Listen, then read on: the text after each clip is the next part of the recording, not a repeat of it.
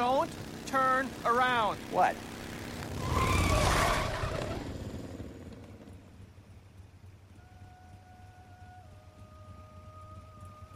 Where'd he come from? Where'd you come from? What are you doing here? Canis lupus.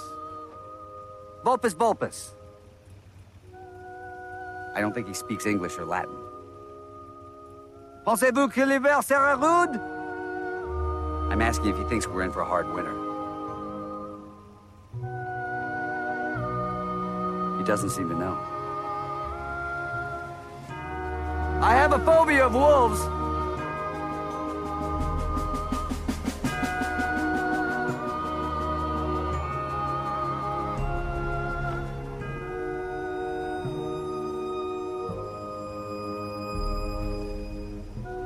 What a beautiful creature. Wish him luck, boys. Good luck. Good luck out there.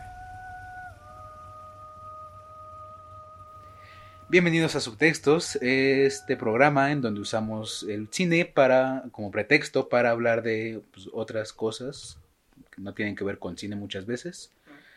El día de hoy me acompaña Daniel Coyoli. Hola, me presento. Muchísimo gusto. Ay. Y pues bueno, la película de la cual vamos a hablar hoy es El fantástico señor Zorro. Esta película fue dirigida por Wes Anderson en 2009, eh, con un guion de, Wes Anderson y de Noah Baumbach. Pues la historia viene de un cuento de Roald Dahl. Mm, Puede no ser conocido para muchos el nombre, pero pues sus obras sí, porque al final bueno, escribió cuentos como Charlie la fábrica de chocolate, El buen amigo gigante, eh, Matilda, Jimmy el durazno gigante y Las brujas, entre otros muchos libros más. Pero pues ha sido como estos escritores que han sido muy bien, muy adaptados al, al cine. Pues bueno, ¿de qué trata la película? Mm, Bueno, a grandes rasgos, la historia de un zorro, nuestro protagonista, pues tiene una vida, digamos, estable y normal en el bosque, pero pues justo un día entra como en una crisis, ¿no? Eh, entra en una crisis y se pone a pensar, pues, ajá, tengo trabajo, tengo familia, pero empieza a pensar que le falta emoción en su vida, ¿no? Entonces, después de eso, pues retoma las actividades que hacía cuando era joven, ¿no? Que pues era robar en granjas aledañas a su lugar de vivienda. Entonces, Exacto. ese es como el desarrollo de la historia en general, ¿no? E- Es esta misma acción lo que le causa conflictos al, pues al final, ¿no? Que se convierte como en el nudo de la historia Sí, y pues va por ahí la historia. perfecto, bien. Pues bueno, la película está hecha en, en- en stop motion, que es como Un formato de animación. interesante. Lleva muchas horas y mucho, Exacto. mucho presupuesto. Y pues bueno, vamos a, a los temas que nos gustaría tocar, ¿no? Yo el primer, primer tema que me gustaría tocar es pues este de la crisis de la mediana edad. Ah, claro. En la película vemos que el zorro eh, deja este trabajo, como bien dices, eh, el trabajo de robar, Ajá, cuando se entera de que va a tener un hijo. claro. Como que hay, o sea, es esta parte en la cual tiene que tomar madurez, pues porque ya, como cualquiera, ya no nada más ve por él, ni por ella, por ella, por su esposa, sino ya ve por un tercero. Entonces la, la esposa es la que le dice, si salimos de esta, porque lo agarran, Ah, sí. si salimos de esta, pues ya no te puedes dedicar a robar porque voy a tener un hijo. Que bueno, de hecho esa es justo la parte en la que le dice, ¿no? Cuando los dos están atrapados y les dice, voy a tener un hijo. Y Qué es buen cuando... momento. Exacto. Y pues él es cuando entra en este momento de lucidez y busca estabilidad, ¿no? Después Exacto. de esta parte. Y por eso sufre una crisis de la mediana edad, porque ya no hace lo que le gusta o lo que, lo que estaba haciendo, que era lo, lo suyo, robar, y se convierte en un escritor una columna de opinión en un periódico local. Y lo único que busca en ese, en ese momento pues es que los demás lean su, su, su columna. ¿no? O sea, le pregunta a varios, ¿leíste mi columna? O ya sabes si alguien leyó mi columna. Ah, sí. Pues no pasa de eso y su vida es como muy monótona, vive, vive en un árbol, bueno, en- Sí, su casa es dentro de un árbol. como una madriguera dentro de un árbol. Ya tiene a su hijo, tiene a su esposa. Y pues de ahí no pasa hasta que, como dice Coyoli, en algún momento, pues dentro de esta crisis de la mediana edad, pues ve la oportunidad de regresar a su a su trabajo, A su, a su antigua vida. a su antigua vida, ¿no? Y esto es lo que pasa con, con- con las estas crisis de la mediana edad. Y más que llega otro, otro personaje, que es Christopherson, que nunca sabemos su nombre.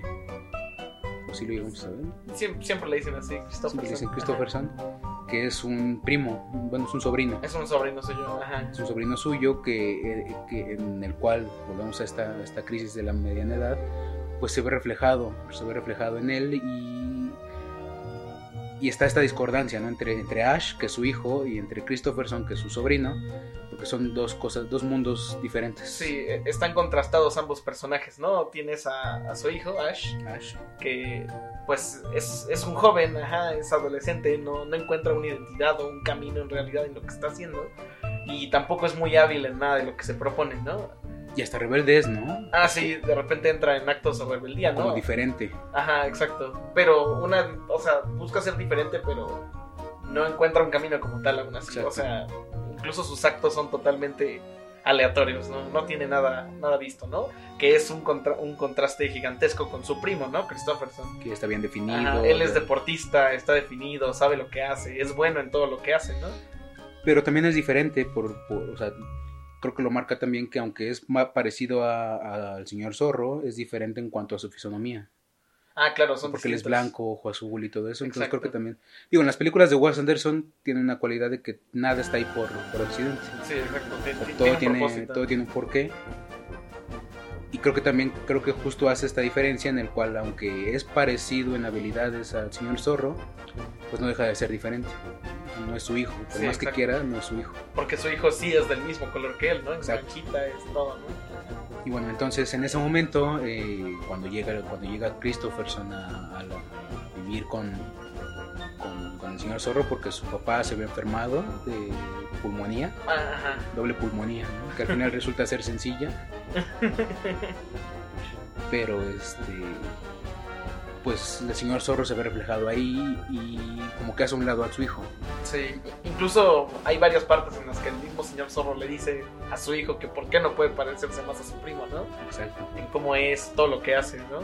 Y bueno, hay varias escenas en las que los dos están juntos, los dos primos, y pues justamente se ve incluso atacado el, el hijo del señor Zorro, ¿no? Este Ash se ve atacado por las acciones de Christopherson, pero él no está haciendo nada para dañarlo, solamente actúa Exacto, como las, debería, ¿no? las acciones de Christopherson no son con el ánimo de, de atacar, o sea, solamente él es, él es quien es, Ajá. pero por este discurso que le, que le implanta el papá, pues también se ve atacado. Sí, exacto. ¿no? Le roba- le roba la esa amiga. escena de- de- del guacabate, ¿no? Cuando están jugando, que es un juego así súper complicado y el otro a la primera se avienta una super jugada, ¿no? Exacto. Y está también la parte en la cual el señor Zorro se lo lleva a una de sus incursiones Ah, sí. a una de las granjas, que es la de Sidra, ¿no? La última. No, creo que es la.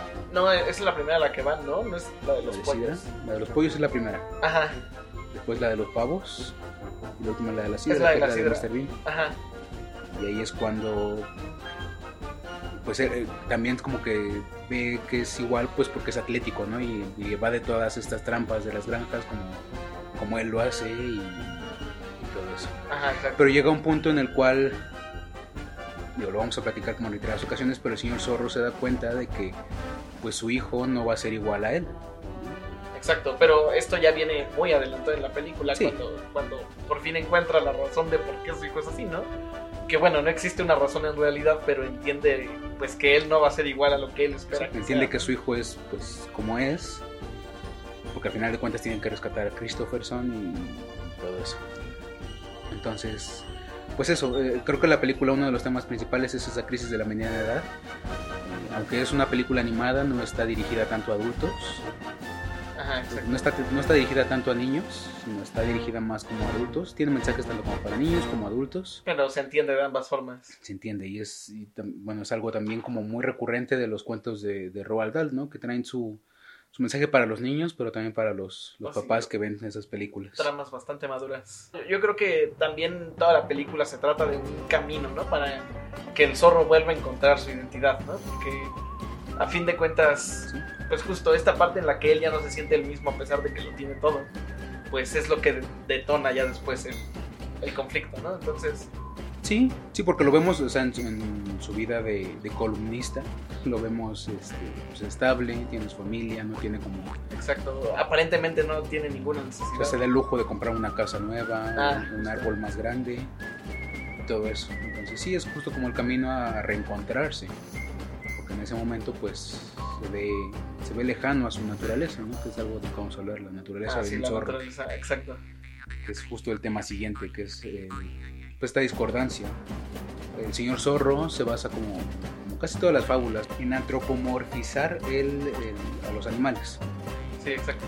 y pues esta no, es- no, no se queda atrás y, todos los animales tienen conductas humanas, eh, caminan en dos patas, Visten ropa. visten ropa, tienen estas, estas construcciones sociales como el matrimonio, como las amistades, el trabajo, construcciones sociales oc- occidentales. Pero pues está esta discordancia con que siguen siendo animales, ¿no? Y justo el señor zorro para justificar todas estas acciones que hace, él dice que es un animal salvaje y que no puede dejar de lado su, Su instinto, Su de, instinto. de- de robar. se lo dice a su esposa, se lo dice a su abogado, Se lo dice a su sidekick, la, la zarigüeya. que no tiene nombre en latín porque en Roma no había Ah, zarigüeyas. sí. Y este. Pero sí, justo existe esta discordancia entre. entre es, una, es, es un ser, no podemos decir persona, es un ser eh, social o es un ser, este, un ser salvaje. Decía Zorro siempre justifica sus acciones, pero eh, el antropomorfismo de esta película contrasta. Sin embargo, hay una reivindicación del, del- del estado salvaje del, anim- de- del zorro, ¿no? Con- lo vemos claro. con... Aunque Zorro tiene, tiene- le tiene miedo al, al- al salvajismo, a- a esta Sí. parte salvaje, ¿no? Lo podemos ver en dos ocasiones. Cuando le dicen la palabra lobo, Ajá. como que se ponen alerta, ¿no? Porque dice que le tengo fobia a los, zorros, a, los A lobos. los lobos, ajá. Y otra que, que comentabas tú, Coyoli, que era la de que le tem- también le tiene miedo a los, A los animales con rabia, ¿no? los animales con rabia. Pero, pero no solamente un miedo, digo, natural que todo el mundo tendría, ¿no? Sino actúa de una forma muy similar a cuando mencionan a los lobos, ¿no? No, él dice, él dice saber exactamente cómo funcionan los animales con rabia, ¿no? Y lo peligrosos que son, pero lo enfatiza mucho, ¿no? Exacto, ¿no? Y hasta tiene el plan perfecto para, para evitarlos, ¿no? Ajá, exacto, sabe, sabe exactamente qué hacer. Entonces, eso da a entender que justo, ¿no? No solamente le teme a esta naturaleza salvaje de los animales, ¿no? Sino que huye de ella, o sea, intenta evitarla a toda costa, ¿no? Exacto. Pero, bueno, continúa. Sin embargo, hay una escena ya rumbo al final, cuando, cuando ya el conflicto se, se resuelve un poco, en el cual sigue hablando sobre que le tiene fobia al lobo y ve a un lobo, ¿no? Un lobo que, que aparece en la Sí, a lo lejanía. lejos, ajá. De hecho, es como muy, muy. Digo, a mí me gustó mucho esa escena porque está contrastante, ¿no? Y creo que también tiene que ver algo con, esta, con, con lo que estamos hablando. Mientras el zorro se combina muy bien con los colores de, de su entorno, Ujú. el lobo no. El lobo contrasta. Sí, el lado, el O sea, el lobo lobo- se ve una silueta. El lobo aparece en, una, en un paisaje blanco y él es un lobo negro que- que contrasta completamente. Mientras la paleta de colores, que, que de por sí Wes Anderson utiliza una paleta de colores muy específica en sus, en sus películas. Muy, muy cálida. en esta pues el personaje siempre se anda combinando, o sea, siempre él usa eh, ropas cálidas, Ajá, ropas tonos cafés, rojos, marrones, café. como muy otoñales, Ajá. se podría decir. Y el ambiente también es como muy así, muy, muy de, ese, tipo- de esos colores. Incluso la música, ¿no? Es muy climática junto con la paleta de colores. Ujú. Y aparece este lobo en el cual, bueno, y ahí pues también hay una, no discordancia, sino como también un, un contraste. Mientras toda la película hemos visto que, el señor zorro le tiene un miedo al, al- al lado salvaje, aunque lo reivindica, Ajá. diciendo que él es un animal salvaje, este, se encuentra con este ser y al final de cuentas se ve que no le tiene fobia, sino solamente era como este miedo a lo desconocido, supongo. Ajá. O sea, yo creo que más bien es el miedo que tiene él. No de convertirse en ellos, sino de justo, como lo mencionas, a lo desconocido de para él, lo alejado o lo ajeno que le es lo salvaje, ¿no? O sea, in- incluso es una fobia un poco injustificada, ¿no? Porque ya que se encuentra al lobo, más que temerle, lo respeta, ¿no? y encuentra ese lado salvaje, o sea, no, no, se, no se vuelve completamente salvaje, pero como que lo abraza, ¿no? Ajá, exacto. Y yo creo que hay, hay una parte muy específica de la película en la que creo que el señor zorro encuentra como esta reivindicación o físicamente puedes ver como esta parte como, ajá, humanizada del personaje y su parte salvaje se encuentran que justo en el enfrentamiento con un perro con rabia que tiene, pierde la cola, ¿no? El, el perro se la arranca. Sí, Entonces, yo creo que ahí se podría considerar que es una metáfora en este sentido de que sí, el zorro tiene como dos partes de esa misma naturaleza, de una naturaleza salvaje y una naturaleza humana, pero el hecho de perder su cola es yo creo que esa parte de dejar ir el miedo a volverse salvaje, ¿no? Sí, y que aparte, digo, es, es- algo que podemos tocar, pero la, la, la cola es algo como, como muy característico de los zorros, ¿no? Ajá, exacto. Entonces el perderla también es como jugar con estas, est- estos contrastes entre, entre el ser social y el ser salvaje.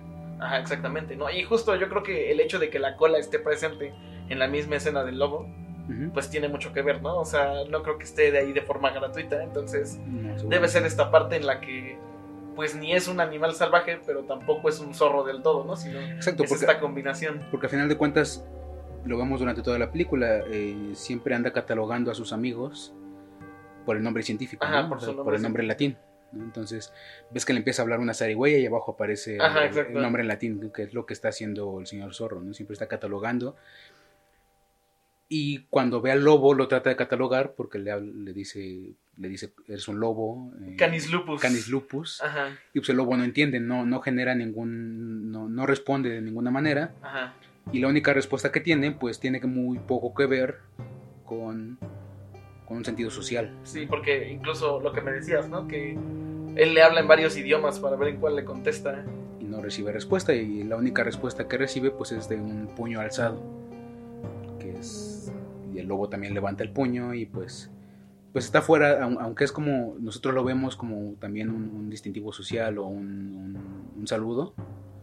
Socialmente aceptable, por así decirlo, pues está lejano al lenguaje. Sí, exacto, ¿no? Pues- Algo, algo muy lejano a lo humano. Ah, Que el lenguaje podría ser lo que nos define del- del- de, de la humanidad, ¿no? Lo que nos da como una de las características de humanidad. Exacto. Y es un movimiento corporal el que le da, que le da respuesta. Entonces al final también pues, pues siempre está esta lucha que tiene el señor Zorro entre, entre salvajismo y entre, entre humanidad, o no podríamos decir humanidad, sino Pues civilizar, Civilizada. ajá. Eh, porque también justo otro de los puntos en los cuales se ve esta, esta dis- discordancia entre, entre civilización y salvajismo, pues es cuando se pone a pelear con, con su abogado, Ah, sí. Que es que como un mapache, Eh, ah, como un tejón más Un bien. tejón. ¿no? Ajá, es un tejón. y en vez de ver como una pelea animal, ver como una pelea en la cual dos animales Rugiéndose. se agarran fuerte, ¿no? Ajá. a mordidas o algo así, y nada más se rugen y, y dan vueltas alrededor de un, de un escritorio. ¿no? Ajá, pero no hacen nada más allá, ¿no? Y No, no, no discuten con palabras, o sea. Exacto. o sea, Ajá. Todas, la- todas las, las interacciones que tiene con, con los demás son cordiales. Creo que la única parte en la que empiezan a discutir es esta parte, en la cual con, son, solamente con gruñidos. Ajá. Pero pues bueno, es, es parte de esas discordancias. Yo creo que también podríamos hablar de esta parte de por qué el señor zorro, a pesar de tener todo, busca robar, ¿no? O sea, yo creo que ahí deberíamos de tocar esa parte, porque pues están bien, digamos, bien identificados los personajes antagonistas, ¿no? Que son los tres granjeros. Que bueno, uno tiene pollos, otro tiene sidra y el otro no recuerdo exactamente qué tiene. Son como pavos este, congelados. Ah, exacto, ¿no? Eh, de estos tres, ¿no? E- ellos son como sus principales objetivos de robo, ¿no? Y, y, pues justo es esta parte que hablábamos, ¿no? Él intentaba justificar sus robos diciendo que era un animal salvaje, pero a fin de cuentas es una incongruencia dentro de su propio personaje, ¿no? Que bueno, eso ya se, se entiende un poco más adelante en la película. Pero justo esta parte de seguir robándole a ellos cuando tiene una familia, tiene un trabajo, tiene una casa nueva, tiene todo, pues dentro de la crisis de la mediana edad también entra esta parte de pues, querer seguir robando, ¿no? Y esta emoción por por pues por querer más, ¿no?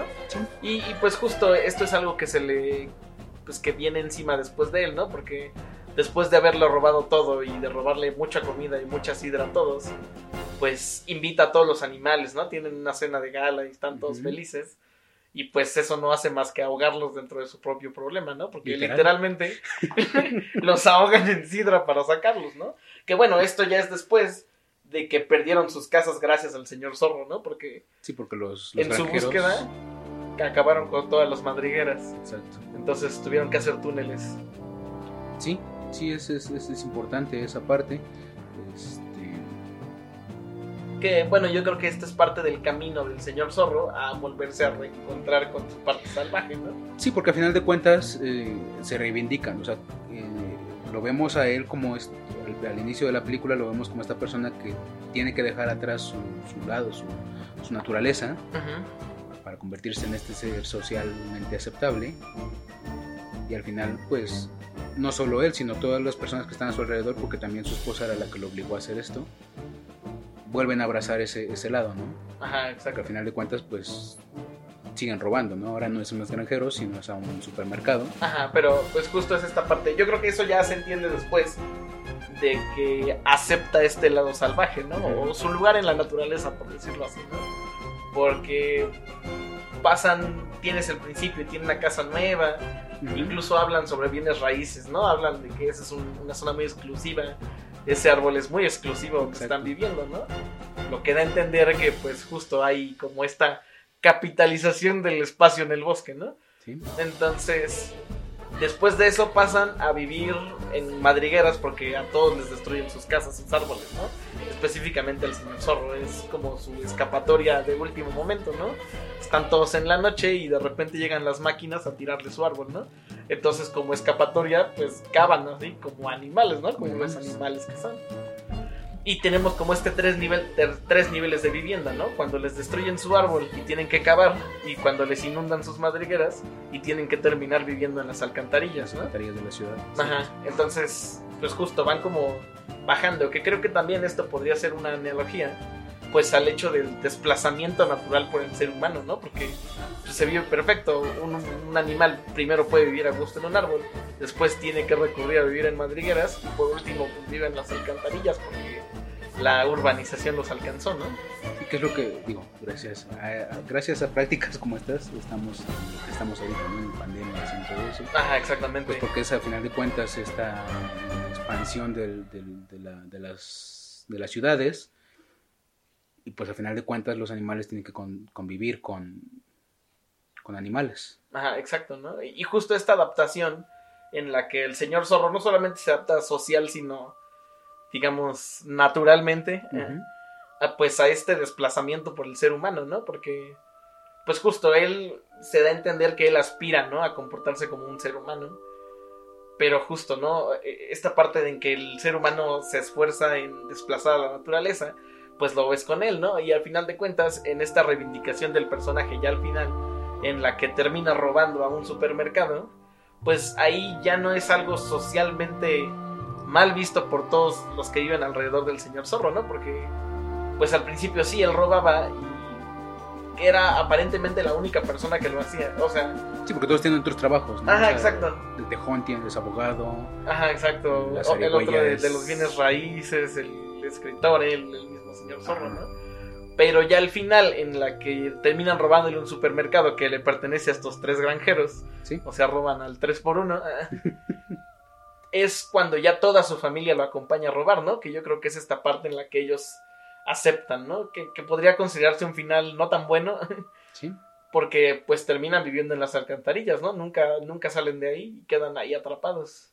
Sí, porque al final de cuentas las- la, la ciudad ya absorbió su, su hábitat. Ajá, exacto, ya, ya no tienen manera de volver, pues ya no tienen un hogar, entonces Exacto. yo creo que esta parte habla mucho sobre el desplazamiento, ¿no? Sí, sí, sí, sí.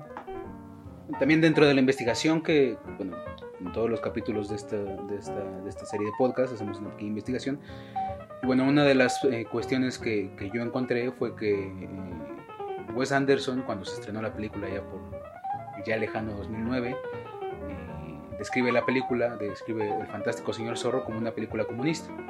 Él, él piensa que, que esta película, y en específico habría que ver un poco más sobre, sobre el Ro- Roald Dahl, pero menciona que tiene este, este ímpetu, este, como este toque comunista a todas sus películas, ¿no? que hablan sobre, sobre algo así. ¿Tú crees que, que hable sobre esto? O... Pues, tomando en cuenta este comentario y, claro, la trama, yo creo que justo, ¿no? Es esta parte en la que el señor zorro depreda, por decirlo así, ¿no? Porque no creo que depredar sea la palabra, a, a los granjeros, que se puede ver como el capitán, él como un individuo solo, sin ningún... Una clase social baja, ¿no? Vista desde, ajá. Lucha de clases. Exacto, en esta lucha de clases, él siendo del proletariado, ¿Sí? pues justo, ¿no? Empieza a robarle a estos grandes empresarios, ¿no?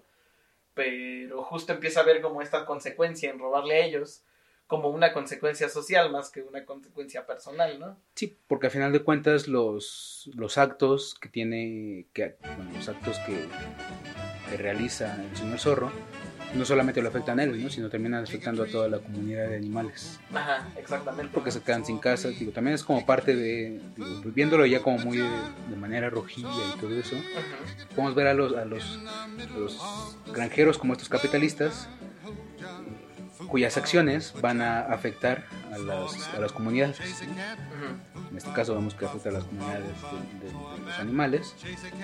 Y pues al final de cuentas Robin, este, el señor Zorro se convierte como en Robin Hood. ¿no? Exacto. Un poco tocado también porque no era como que fueran todos pobres. Y porque al final de cuentas la, la acción de, de- o sea, mientras Robin Hood tenía conciencia de que robar a los, a los, a los ricos para, para darle a los pobres, pues él no tiene esta conciencia, ¿no? Nada más roba pues porque se le hace divertido y porque es regresar a su juventud y todo eso. Al final de cuentas sí hay, sí hay una repartición de las del capital, por así decirlo, Ajá, exacto. en esta, en esta escena de la cena. Pero pues, justo, ¿no? O sea, mientras en Robin Hood no hay unas repercusiones o, o el pueblo no se ve afectado por las acciones de Robin Hood, pues Aquí, acá sí, ¿no? Definitivamente. También lo podemos ver como este, este acto de, de- de respuesta ante el capitalismo, ¿no? Porque pues, a final de cuentas, es hasta anárquico, ¿no? Ajá, exacto. No, no roba porque tenga que hacerlo. sino porque quiere Roba y- por los loles, ¿no? y destruir las máquinas y todo eso. Ajá, Entonces, exacto. Este, pues sí, yo creo que, que- que podría ser una obra para entender como a muy grandes rasgos cómo funciona el anarquismo. Ajá, exacto.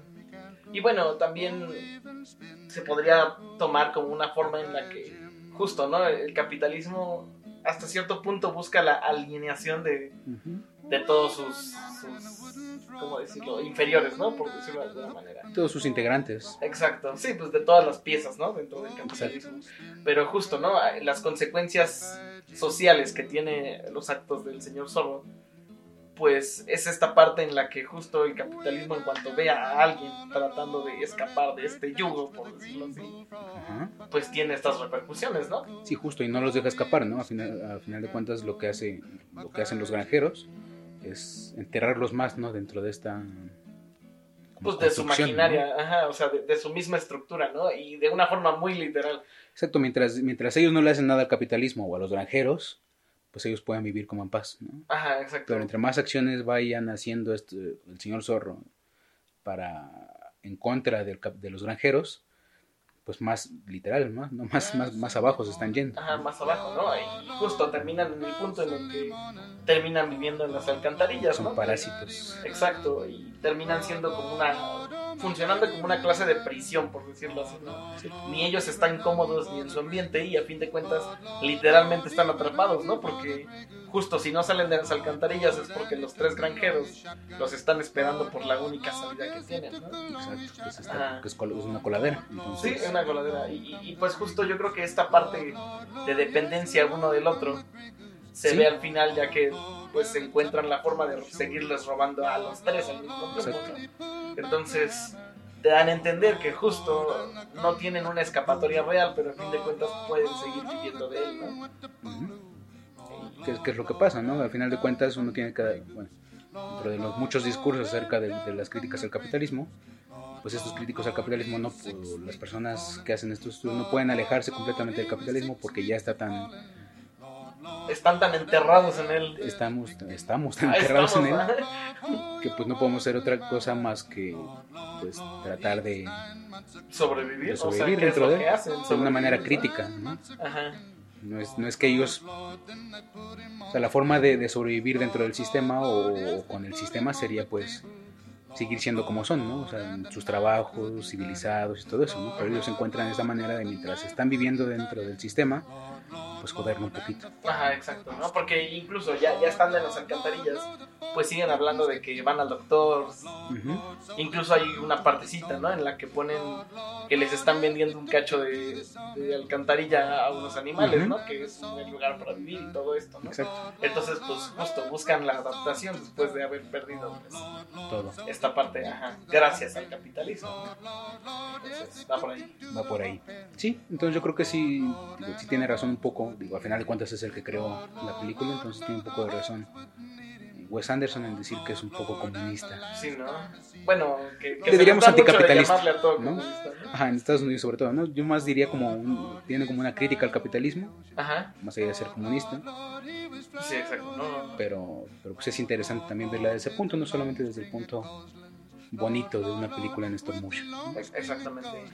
Pues bueno, este, yo creo que con esto ya abarcamos suficiente de esta película. Una película buena, este, Está en Netflix. está en Netflix, está en Amazon Prime también. Y pues digo, la pueden, la pueden ver, la pueden cachar cualquier día que, que tengan ganas. Pues también ver toda la filmografía de Wes Anderson. ¿no? Sí, Es como muy muy, buenas películas. como recomendable. De manera personal a mí no me latía tanto al principio. Ajá. Se me hacía como muy... Esta simetría que tienes, como al principio se me hacía como Obsesiva, muy, ¿no? muy obsesiva y como muy ad nauseam Ajá. desde mi punto de vista en un principio, pero ya después le fui agarrando como el cariño. Y aparte creo que Wes Anderson nunca está alejado del stop motion. Creo que en todas sus películas hay maquetas, hay... Sí, hay- siempre, hay siempre hay todo algo, esto, ¿no? O sea, algo físico, ¿no? Algo práctico en lo o sea, por decir, el- en el Gran Hotel Budapest está esta, cuando son, está el Gran Hotel con Ajá, o todo, sea, en las vistas panorámicas pues no son más que maquetitas. Son maquetas, ¿no? Cuando en Moonrise Kingdom se inunda el campamento, también es una maqueta. Sí, exacto. Entonces, siempre está como jugando con las maquetas, siempre tiene como esta intención de... Aparte, las maquetas le sirven mucho justo para su, su simetría, ¿no? Ah, pues para lo que quiere crear, ¿no? Así él controla perfectamente todo lo que está Son hecho. mundos muy perfectillos, muy, Ajá. muy muy cuadrados. simétrico. Yo creo que eh, flaquea un poco en, en esta película del señor Zorro. Yo creo que, ajá, siendo que tiene tantos años. Esta combinación entre lo que ves y lo que escuchas, ¿no? Yo siento que la producción de sonido no es tan, tan buena, no está tan, tan bien realizada, ¿no? No tanto como se ve en, en su trabajo de La Isla de Perros, ¿no? Muy Que, buena. Y creo que se va perfeccionando, ¿no? Incluso si ves Rushmore, que es su primera película, pues no es tan cuadrado, no es tan... Sí, o sea, exacto. ya hay estos movimientos de cámara super, muy simétricos y todo eso, pero pero ves tomas diagonales o ves como este tipo de cosas, ¿no? Y al final de cuentas Isla de Perros o, o el fantástico hotel, no, perdón, El Gran Hotel el Budapest. Gran Hotel Budapest, Ajá. Ya son simétricos.